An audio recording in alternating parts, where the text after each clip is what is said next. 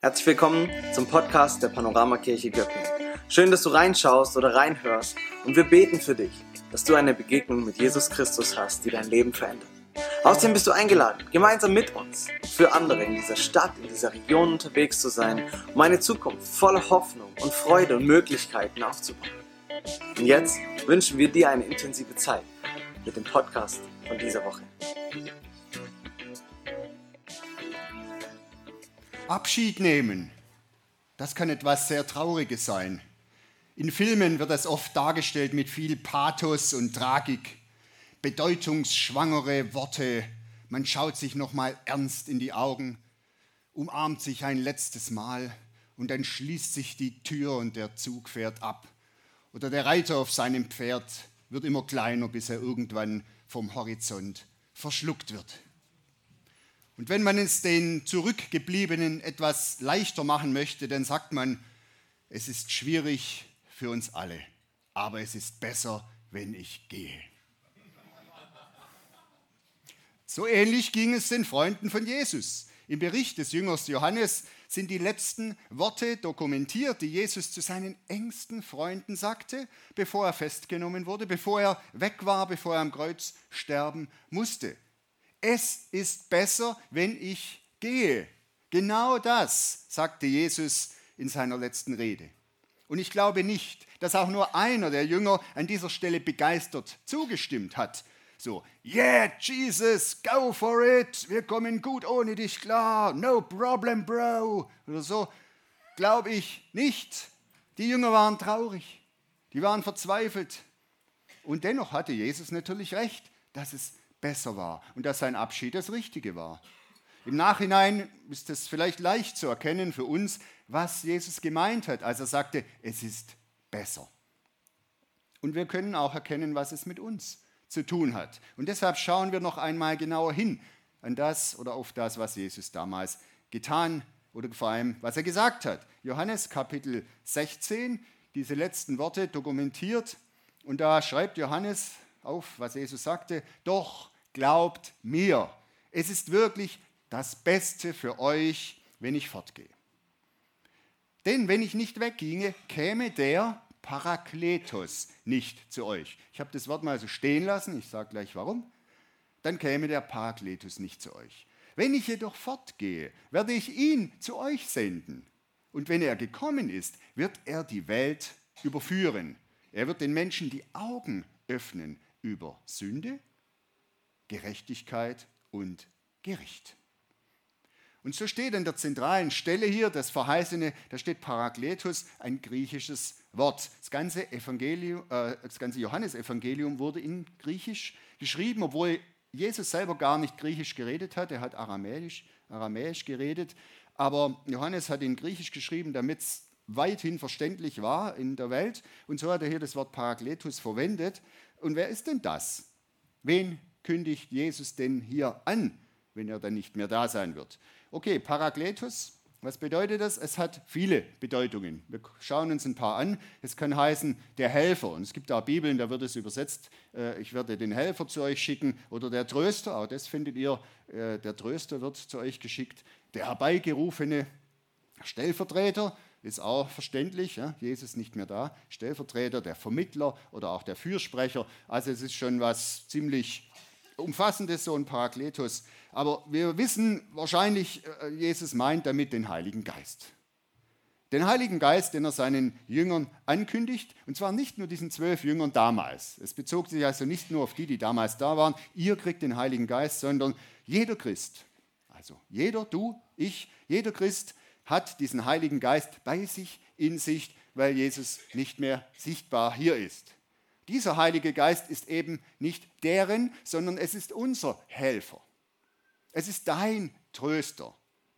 Es ist der, der zwischen dir und Gott die Verbindung herstellt. Der Stellvertreter für dich, der Vermittler. Der Heilige Geist ist Gott selbst bei uns. Gott selbst mit uns.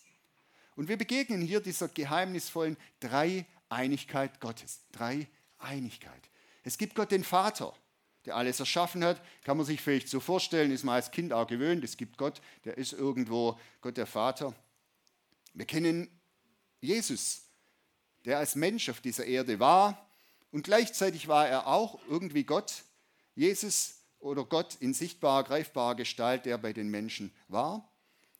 Und dann gibt es eben diese dritte Person Gottes, von der Jesus hier spricht. Gott in geistlicher Form, ein Stellvertreter, Vermittler, Helfer. So die direkte Verbindung zwischen dem Jesus, der nicht mehr hier ist, zwischen Gott, der irgendwie überall ist, aber doch nicht greifbar, und dann dieser Heilige Geist. Und wir sehen in unserem Text, und den rufen wir jetzt nochmal kurz auf, ähm, Benny, wir sehen in unserem Text, äh, dass der Heilige Geist eine Hauptaufgabe hat, hier unten im zweiten Teil genannt wird, nämlich Menschen die Augen zu öffnen für Sünde, Gericht und Gerechtigkeit. Und das nennt man den Heilsplan Gottes, dass Gott Heil geplant hat für jeden Menschen. Und der Heilsplan Gottes, der hat diese drei Teile. Wir Menschen sollen erkennen, dass wir von Gott getrennt sind. Das ist Sünde, getrennt von Gott.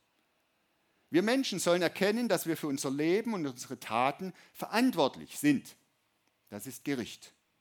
Und das Dritte aber, das Entscheidende, das Heil. Wir Menschen sollen erkennen, dass wir zwar selbst keine Chance haben, perfekt und schuldlos zu werden, aber dass wir durch Jesus gerecht werden können. Gerecht heißt richtig, gerichtet, gut, in Ordnung. Und das ist die Gerechtigkeit durch Jesus. Und das Ganze nennt man Evangelisation das Evangelium, die gute Botschaft. Menschen sollen genau das verstehen und sollen es ja, für sich als bedeutsam erkennen.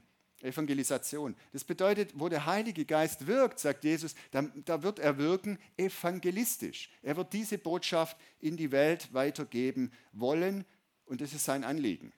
Das heißt, wenn du den Heiligen Geist hast und du hast ihn, wenn du mit Jesus lebst und wenn wir den Heiligen Geist haben, dann ist die Frage, ist das unser Anliegen? Evangelisation. Ist es unser Anliegen, dass Menschen den Heilsplan Gottes verstehen? Sünde, Gericht, Gerechtigkeit. Und wenn wir unsere, unseren Dreiklang unserer Gemeinde anschauen, gemeinsam verändert für andere, dann ist dieses für andere, das ist dieses evangelistische Anliegen. Es gibt noch andere Anliegen, anderen Menschen zu begegnen, aber letztendlich dahinter steht dieses evangelistische, dass Menschen durch uns das verstehen sollen. Der Heilige Geist möchte in uns das bewirken. Wir werden später noch mal ausführlich auf dieses Thema zurückkommen, aber jetzt noch ein paar andere Gedanken zu diesem Heiligen Geist. Also Jesus hat seinen Jüngern gesagt, es ist besser, wenn ich weggehe und es bleibt dieser Heilige, Heilige Geist, Gott in geistlicher Form. Was wäre denn die Alternative gewesen, wenn man die Jünger gefragt hätte, was meint denn ihr? Lass uns mal so einen kleinen Workshop machen. Ich hätte einen Plan, ich ähm, bin weg, äh, ihr seid da. Äh, und, und, und wie wäre so euer Gedanke? Und die würden jetzt wahrscheinlich andere Ideen haben. Ne? Zum Beispiel, Jesus könnte einfach unsterblich bleiben. Das wäre doch cool. Dann haben die anderen auch noch was, die nach uns kommen. Und wenn Jesus jetzt unsterblich als Mensch immer noch hier wäre. Wäre denkbar, Gott könnte das ja tun. Ja, wo wäre der denn dann? Vielleicht immer nur in Israel. So arg viel hat er sich ja nicht bewegt damals. Äh, vielleicht wäre er in New York, bei der, weiß nicht, da wo die UN ist, Jesus daneben als Alternative oder so. Äh, ja, Jesus wäre immer noch da, unsterblich. Du könntest ihm sicher jeden Tag eine E-Mail schreiben an jesus at jesus.com oder so. Aber da würden ja Millionen E-Mails jeden Tag ankommen. Die, die könnt ihr ja gar nicht abarbeiten. Ne? Äh, damals konnte Jesus ja auch nicht mit allen Menschen gleichzeitig zusammen sein. Wenn du seine Handynummer wüsstest, der Anschluss wäre immer belegt. Also es wäre irgendwie keine so gute Alternative. Deshalb sagt Jesus, es ist besser, ich bin weg, dafür kommt etwas anderes. Ich komme, ich bin bei euch in geistlicher Form durch den Heiligen Geist. Und es gibt einen, der dies einige Jahre später sehr intensiv erlebt hat. Es gibt einen, der absolut begeistert war von diesem Jesus bei uns, dem Heiligen Geist. Und dieser eine ist Paulus. Der hat ja viel geschrieben. Und Paulus verwendet die schöne Formulierung Christus in uns. Und zwar kommt diese Formulierung ziemlich oft, über 100 Mal in der Bibel. Christus in uns und Paulus bezieht sich eben hier auf diese Dreieinigkeit Gottes, der Heilige Geist in uns, dann ist auch Christus in uns. Gott ist eins, Christus in uns. Und ich ähm, habe einen Bibelvers, wo mir das besonders gut gefällt, von Paulus natürlich, das Original im Kolosserbrief, wo Paulus schreibt, denjenigen, die zu ihm gehören, wollte Gott diesen herrlichen Reichtum zeigen. Okay, wir sehen, da war er vor, vorher hat er auch schon was geschrieben und das ist jetzt so ein bisschen ein Zusatz, diesen herrlichen Reichtum. äh, will er denen zeigen, die zu ihm gehören, also uns. Denn sein Geheimnis ist auch für die anderen Völker bestimmt. Auch hier sehen wir wieder, er schreibt erstmal an Juden und sagt, für die anderen Völker, Germanen, Göppinger und so weiter, ist das Geheimnis auch bestimmt. Und dieses Geheimnis, das ist Christus in uns. Christus in euch, die Hoffnung der Herrlichkeit oder eure Hoffnung auf Herrlichkeit. Toller Vers, können wir viel drüber nachdenken, weil da so viele Wahrheiten verknüpft sind. Zum einen äh, bedeutet Christus in uns, diese göttliche Herrlichkeit ist bei uns, ne? der herrliche Reichtum und hier die Herrlichkeit. Das bedeutet, Christus in uns ist Herrlichkeit. Da ist was von Gott da und zwar was Großes, was Herrliches. Und gleichzeitig aber auch was Geheimnisvolles. Man bemerkt diese Herrlichkeit nicht gleich. Die ist jetzt nicht so offenbar, wie wenn ich jetzt Krone und goldene Kleider hätte oder so. Nee, wer uns sieht, sieht die Herrlichkeit von außen oft ja, gar nicht so, so direkt. Es bleibt ein bisschen geheimnisvoll und wir spüren diese Herrlichkeit Gottes oft auch nicht so direkt. Es bleibt immer ein bisschen geheimnisvoll. Und trotzdem, das Schöne am Leben mit Jesus ist, dass er uns immer wieder Anteil von und an dieser Herrlichkeit gibt. Die Herrlichkeit Gottes begegnet uns immer wieder durch Christus in uns. Und da wäre jetzt mal die Frage, wie erlebst denn du die Herrlichkeit dieses Christus in dir? Wo erlebst du das? Wo empfindest du das? Wo kannst du sagen, hier ist mir Gottes Herrlichkeit begegnet? Also wenn ich an mich denke, es geschieht manchmal auch etwas Gutes, ja sogar relativ oft, aber manchmal geschieht auch so etwas besonders Wunderbares, wo ich das Gefühl habe oder sogar sicher bin, das schenkt mir jetzt dieser Christus in uns. Da bin ich ihm begegnet. Es kommt vor, dass ich eine Gewissheit habe. Eine Gewissheit, was ich tun soll, was ich sagen soll. Wenn ich unsicher bin und plötzlich merke, das ist die Message oder das ist das, was ich jetzt zu tun habe. Und ich weiß, jetzt hat Gott zu mir gesprochen. Christus in uns. Manchmal erfüllt mich so ein Gefühl von Frieden, Geborgenheit, auch Freude. So, hey, wie schön ist zu leben. Wo kommt es her? Und ich spüre Christus in uns. Der schenkt mir das. Und so könnte ich weitermachen. Manchmal gelingt was besonders gut und ich weiß, es war jetzt gar nicht meine Leistung, sondern sein Wirken. Christus in uns. Er ist immer bei mir durch den Heiligen Geist. Und ich sage bewusst in uns, hätte, hätte einmal sagen können, Christus in mir. Aber Paulus schreibt überhaupt nie Christus in dir oder in, in mir. Er schreibt immer in uns oder in euch. Weil dieser Christus in der christlichen Gemeinschaft präsent ist. In der Gemeinschaft der Christen in der Gemeinde. Der Heilige Geist ist kein Bonus für besonders heilige Einzelgänger. Christus in uns. Ja, und dann haben wir hier noch einen Begriff, nämlich die Hoffnung. Christus in uns ist immer auch eine Hoffnung auf Herrlichkeit und es ist noch nicht alles da. Oh, es fehlt sogar noch ziemlich viel. Aber zum geistlichen Leben gehört immer das Glauben und das Hoffen und das Erwarten. Und bei allem Großartigen, was immer mal wieder uns auch hier begegnet auf dieser Erde durch Christus in uns, es ist nur ein Anfang. Wir dürfen noch viel mehr erwarten. Hier aber auch dann natürlich in einem neuen Leben, so diese ganze Herrlichkeit Gottes. Und so ist Hoffnung immer auch ein wichtiger Faktor im Leben mit Jesus. Obwohl Christus in uns ist, es bleibt doch immer auch die Herausforderung zu hoffen. Und gerade im Zusammenhang mit dem Heiligen Geist ist da manchmal, bei manchen Christen, auch eine große Erwartung vorhanden. Nämlich die Erwartung, dass durch das Wirken des Heiligen Geistes garantiert übernatürliche Wunder und Zeichen und Geschehnisse sich ereignen. Und diese Erwartung, Erwartung kann man auch in, in unseren Kreisen immer wieder begegnen, vielleicht auch bei uns selbst. Aber woher kommt diese Erwartung? Und da möchte ich ein bisschen, ein bisschen nachgucken, woher kommt diese Erwartung? Der Heilige Geist wirkt Wunder. Bei vielen Christen kommt die Erwartung aus den Berichten, die wir finden in der Apostelgeschichte, einem Teil der Bibel. Und in dieser Apostelgeschichte werden so die ersten Christen und die erste Gemeinde beschrieben. Und in diesem Zusammenhang wird eine Reihe von natürlichen Ereignissen geschildert. Ereignisse, die geschehen sind, als genau dieser Heilige Geist zum ersten Mal so volle Power kam. Als die Jünger an diesem ersten Pfingsttag erfüllt wurden mit dem Heiligen Geist. Und dann liest du diese Apostelgeschichte und da passiert so ein bisschen, wie soll man sagen, in so einer Reihenfolge das und das und das und ganz viele Wunder. Und daher ist es naheliegend zu erwarten, ja, wenn der Heilige Geist kommt, dann muss eigentlich genau das passieren. So wie damals. Und das haben Christen auch schon immer mal wieder erwartet und manche haben es auch irgendwie erlebt. Aber ich möchte, wie gesagt, noch ein bisschen gründlicher nachschauen. Und wenn wir uns diese Ereignisse damals anschauen, dann übersehen wir üblicherweise etwas Wichtiges. Nämlich wir übersehen das, was außerdem geschehen ist. Und deshalb wird manches überinterpretiert. Und deshalb, lasst uns mal schauen, ich habe drei Listen gemacht. Drei Listen, alles schön äh, geordnet hier. Und zwar die erste Liste, die enthält so ein paar der außerordentlichen Ereignisse, die damals geschehen sind. Es beginnt mit diesem ersten Pfingsttag. Die Jünger werden erfüllt vom Heiligen Geist. Sie gehen raus, sie sprechen in Sprachen, die sie nie gelernt haben, auch vielleicht in unverständlichen Sprachen.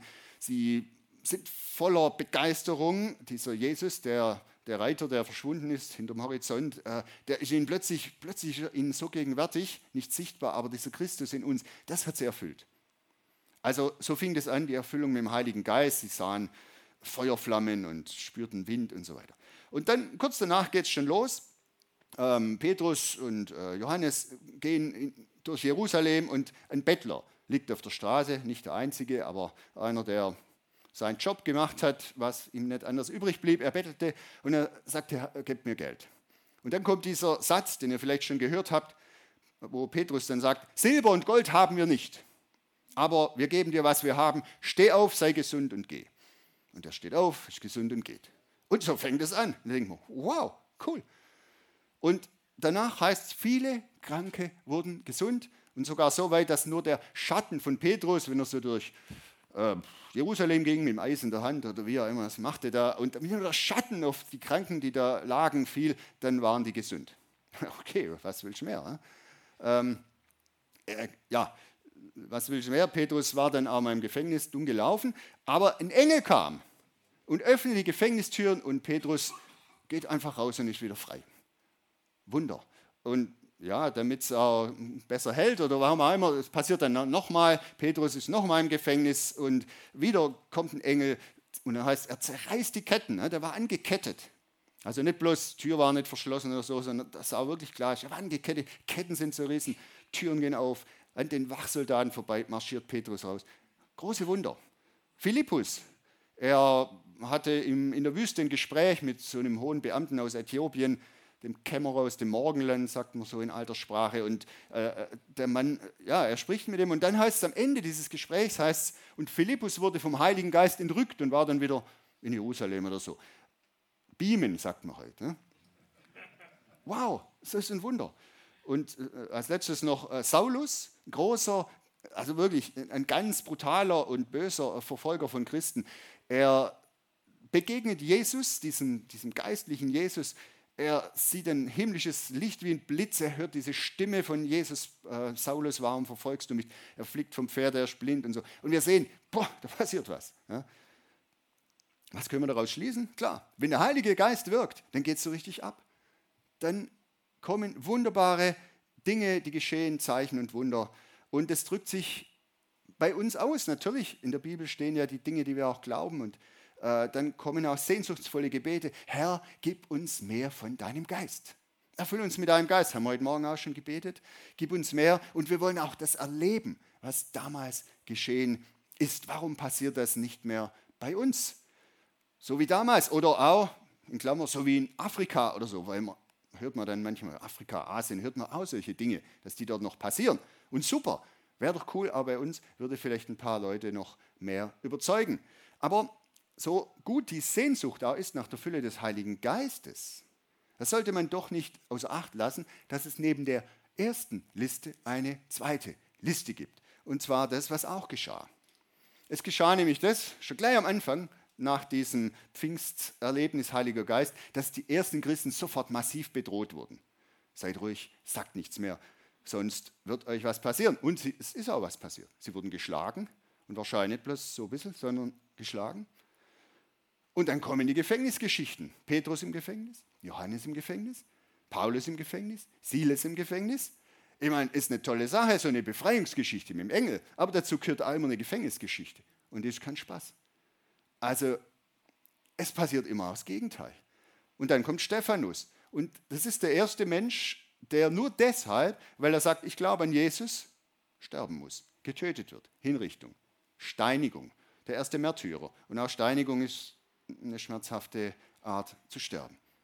Und so wurden die ersten Christen nach, wissen es nicht ganz genau, Wochen, Monaten, äh, werden in Jerusalem verfolgt. Viele werden eingesperrt, manche werden getötet. Und dann heißt es auch im gleichen Bericht, viele Christen mussten fliehen und wurden in der ganzen Gegend zerstreut. Ja, Leute, das ist kein Campingurlaub. Ja, die saßen nicht irgendwo anders in einer Ferienwohnung und sagten, na gut, Jerusalem ist jetzt gerade ein bisschen eng alles und jetzt gehen wir halt mal ins Meer.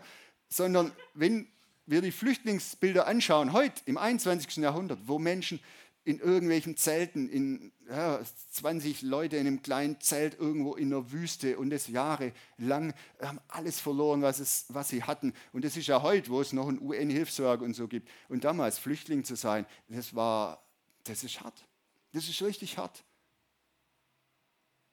Und was können wir daraus lernen? Und auch das sollte uns klar sein. Der Heilige Geist ist kein geistliches Wohlfühlprogramm, sondern sein Wirken und auch sein evangelistisches Wirken provoziert Widerspruch, Feindschaft, eine Auseinandersetzung, ein Kampf zwischen Glauben und Unglauben, zwischen Licht und Finsternis, kann man sagen.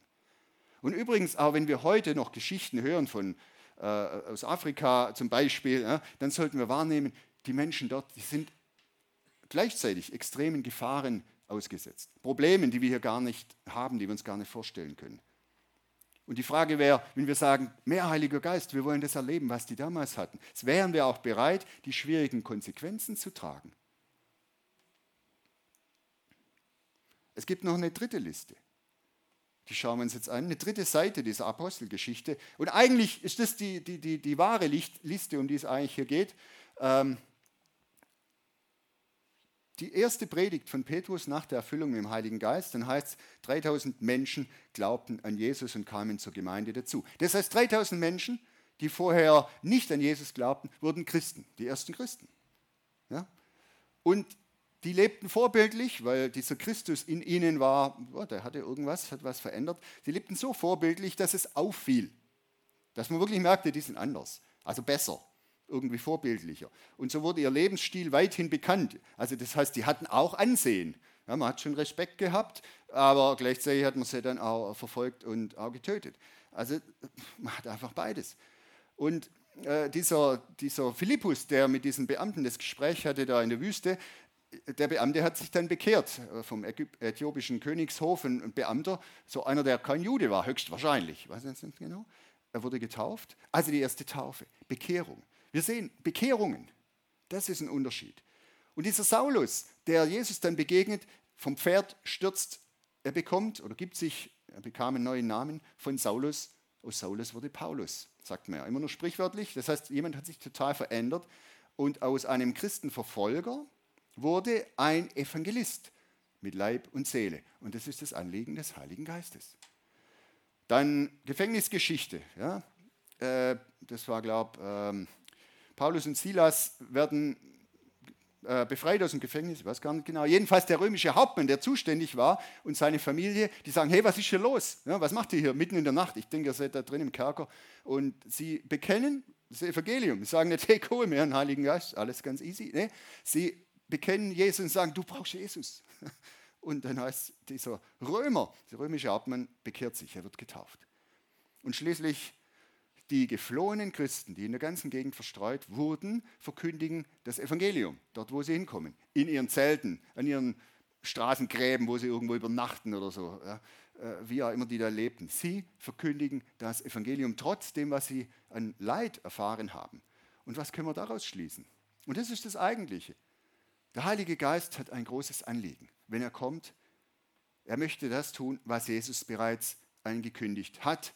Wenn ich fortgehe, werde ich den Heiligen Geist zu euch senden. Und wenn er gekommen ist, wird er der Welt die Augen auftun, den Menschen die Augen öffnen über Sünde, über Gerechtigkeit, über Gericht. Heilsplan Gottes. Menschen sollen von Jesus erfahren. Und deshalb will der Heilige Geist eben auch uns nicht nur zu Christen machen, die eine gute Heilige Geist-Erfahrung haben, sondern zu Menschen, die Jesus bezeugen. Dieser Christus in uns. Er ist bei uns und in uns, weil das sein Anliegen ist. Und eben nicht nur, damit es uns gut geht. Gehört auch dazu, darf uns auch mal gut gehen. Aber eigentlich geht es Jesus um Menschen, die ihn noch nicht kennen. Auf welche Weise können Menschen Jesus erkennen, wenn sie uns begegnen? Und auch hier wieder der Gedanke ist, Mensch, wenn das passieren würde, wie damals in der Apostelgeschichte, wenn Menschen durch meinen Schatten, wo ist der? Gibt es keinen Gescheiten, aber egal, wenn die durch meinen Schatten gesund werden würden, ja, dann würden die Menschen ja auch an Jesus glauben. Das ist der Gedanke, aber so ganz ist das nicht richtig. Wenn wir die Apostelgeschichte bis zum Ende lesen, 28 Kapitel, dann sehen wir, dass diese Wunder vor allem am Anfang stattfanden. Und je länger die Geschichte geht, umso weniger wird von übernatürlichen Ereignissen berichtet. Das Evangelium aber breitet sich trotzdem aus. Und wenn wir die anderen Berichte und Texte im Neuen Testament lesen, besonders die Briefe, das sind Wunder eine Randerscheinung, eine seltene Randerscheinung. Und das Evangelium breitet sich trotzdem aus. Und auch wenn wir unsere Missionare in Afrika fragen, sind ja sogar heute welche da, glaube ich. ja, Priscilla äh, und Sigmar Göhner, Jonas und Rita Walliser. Es ist selten, dass sie hier stehen und sagen, Leute, ich habe eine Liste der Wunder der letzten vier Wochen, erzähle ich euch mal, ne? sondern sie berichten selten jetzt, gestern habe ich einen Toten auferweckt oder so, oder Blinde sind durch meinen Schatten äh, sehend geworden. Nein, Sie berichten von ihrem ganz normalen Leben und von ihrem Kampf ums Evangelium. Christsein ist keine Harry Potter Story. Der Heilige Geist ist nicht die Lizenz, Wunder zu tun. Aber was wir im Neuen Testament sehen und was wir auch heute bei unseren Missionaren und auch bei uns sehen, das sind die Merkmale, die wichtiger sind als die Anfangseffekte, die besonders spektakulär waren. Also zunächst mal die damaligen Nachfolger von Jesus, das waren auch keine Supermenschen, das waren ganz normale Typen, so wie du und ich. Menschen mit Zweifeln, mit Ängsten, mit Niederlagen. Und doch Menschen mit großer Liebe, mit Hingabe, mit Lebensfreude und eben mit einem evangelistischen Herzen. Und es waren Menschen, und es sind Menschen, die Glaube und Hoffnung haben. Und das ist das, was wir auch haben können. Ich kann nicht Wunder machen. Wenn uns passiert, ist gut. Aber Glaube und Hoffnung, das kann ich stärken. Es sind Menschen, die es wirklich auf dem Herzen hatten, dieses Evangelium weiterzugeben.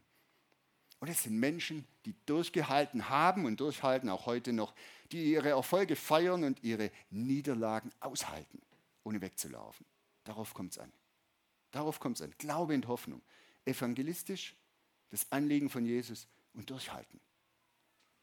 Und ich möchte ein bisschen was Persönliches erzählen von mir, wie ich es erlebt habe und erlebe bis heute. Als ich so Anfang 20 war, habe ich, mich, war, habe ich mich entschieden, konsequent mit Jesus und für Jesus zu leben. Und ich habe da in, dann kam ich auch in andere Gemeinden, so solche wie uns oder äh, noch andere. Und äh, ich habe gehört vom Heiligen Geist und dass man vom Heiligen Geist erfüllt werden kann. Und ich bekam, natürlich jung motiviert, bekam ich den Wunsch, all das zu empfangen, was Gott für mich vorgesehen hat. Ich sagte, Gott, gib mir alles. Und ich hatte den großen Wunsch, dass Menschen durch mich von Jesus erfahren. Ich hatte dieses Heilige Geist, das evangelistische Anliegen des Heiligen Geistes. Und ja, ich ähm, hatte auch die Erwartung sozusagen, wenn wir Glauben haben, wenn wir den Heiligen Geist haben und genügend Leidenschaft, dann können wir die Welt verändern, zumindest Göppingen verändern.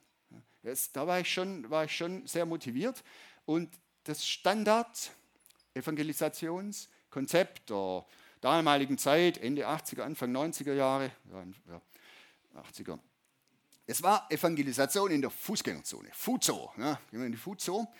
Wir stellen einen Tisch auf, machen sie ja heute noch von Greenpeace und der FDP und so. Tisch aufstellen, Schriften drauf, Traktate nannte man es damals, heute nennt man es, weiß ich nicht, Flyer halt oder so. Bibeln drauf. Und wenn es richtig gut war, gab es noch einen kreativen Auftritt. Damals war Pantomime zum Beispiel recht in oder Tanzgruppe und so, gute Sachen. Und da war ich dabei. Als junger, motivierter, aktiver Christ habe ich ja, öfters bei solchen Evangelisationseinsätzen mitgemacht, beziehungsweise andersrum. Wenn es eine gab, sagte ich, da muss ich hin. Das, da muss ich hin. Ne? Aber ich äh, habe zu meiner Enttäuschung erkennen müssen, dass mir das überhaupt nicht liegt. Das ist überhaupt nicht mein Ding. Ich hatte überhaupt nie intensive Gespräche mit Passanten. Ich hatte überhaupt fast nie ein gutes Gespräch. Andere hatten das. Ne? Die, die, die, dann, dann redet er eine halbe Stunde und sagt, wow, der war so offen für Gott und so und ich habe ihm Jesus und Bibel und er will auf jeden Fall. Aber bei mir, pff, nie. Also ich konnte dann irgendwann realistisch erkennen, diese Form, das Evangelium weiterzugeben, das war nicht meine Art. Das war nicht mein Platz und ist auch heute noch nicht. Ich habe auch heute noch extrem selten mal tiefe geistliche Gespräche mit, mit Arbeitskollegen oder mit Menschen, mit denen ich irgendwie zusammen bin, Nachbarn oder, oder Leute, selbst auf dem Berg, wo es ein bisschen gefährlich ist, aber die Leute wollen von mir keine letzte Ölung und gar nichts wollen die. Ich schaffe es irgendwie, ja, eigentlich nur sehr schwer, so Menschen wirklich ein geistliches Gespräch ähm, oder auch Leute einzuladen in Gottesdienst. Da ne, heißt ja immer, ah, der große Gottesdienst, lad alle ein, die du kennst. Ich fange schon gar nicht an, weil die kommen sowieso nicht. Aber niemand, nicht immer sagen. Ähm, wenn ich aber zurückschaue, jetzt so auf inzwischen 30 Jahre äh, äh, oder mehr äh, Christ sein, dann stelle ich fest, das Anliegen der Evangelisation hat trotzdem eine Bedeutung in meinem Leben. Und zwar auf andere Weise. Ich habe zum Beispiel, Gott hat mir die Gabe der Organisation gegeben äh, und ich, wir haben große Veranstaltungen organisiert. Pro Christ zum Beispiel war damals ein Riesending. Eine Woche lang jeden Abend Gottesdienst irgendwo in der Halle und Leute kamen und Aufruf gab es und so. Äh, und ich war der, der das organisiert hat. Versteht er? Nicht der, der dann die Gespräche hatte, sondern der es organisierte. Jesus äh, Haus haben wir gemacht, da mit der Jugend, Riesendinger, äh, Jesus-Film in der Stadt verteilt. Also das war, war, da konnte ich mich einbringen. Oder auch Verkündigung hier. Ne? Wenn ich weiß, die mögen mich alle oder sind zumindest einigermaßen konform mit dem, was ich sage, dann kann ich das. Ne? Bloß wenn die jetzt mich so angucken und ich denke, ja, dann, dann, dann fällt mir das schwer. Aber hier geht's. Ne? Und auch die auch Leitung, ne, zum Beispiel Heaven Underground, ist eine evangelistische Arbeit. Jeden Freitag wird Evangelium dort gepredigt. Äh, da, ja, und, und das zu organisieren, zu leiten und letztendlich auch dort zu predigen, das kann ich wieder gut. Also versteht ihr, es geht mir nicht darum, jetzt aufzuzählen, was habe ich gemacht oder so, gar nicht, sondern ich möchte zeigen, was ich alles nicht gut kann, obwohl ich es anfangs dachte. Und dass Gott mich auf meine Art gebraucht hat und dass Gott dich auf deine Art gebrauchen will und kann. Das ist entscheidend. Gott will dich gebrauchen auf die Weise, die dir liegt, auch wenn es darum geht, evangelistisch zu sein. Aber es muss halt nicht sein, gerade du brauchst Jesus und jetzt. Ja. Der eine kann es, der andere kann es nicht. Wo sind deine Möglichkeiten? Wo sind deine Chancen mit diesem Christus in uns nach außen das Evangelium weiterzugeben? Gott macht es bei jedem individuell, in deiner einmaligen und mit deiner einmaligen Persönlichkeit. Er kann was mit dir anfangen, wenn du es im Herzen hast, du möchtest dieses Evangelium, die Botschaft von Jesus weitergeben. Ja, Christus in uns. Es ist das beste Konzept für unser Leben. Ich denke, jeder wünscht sich ein erfülltes Leben, ein reiches Leben und letztendlich ein sinnvolles Leben für Gott. Und dieser Christus in uns gibt uns die besten Voraussetzungen dazu. Und wenn der Heilige Geist uns leitet, wenn er durch uns wirkt, dann kann und dann wird unser Leben gelingen.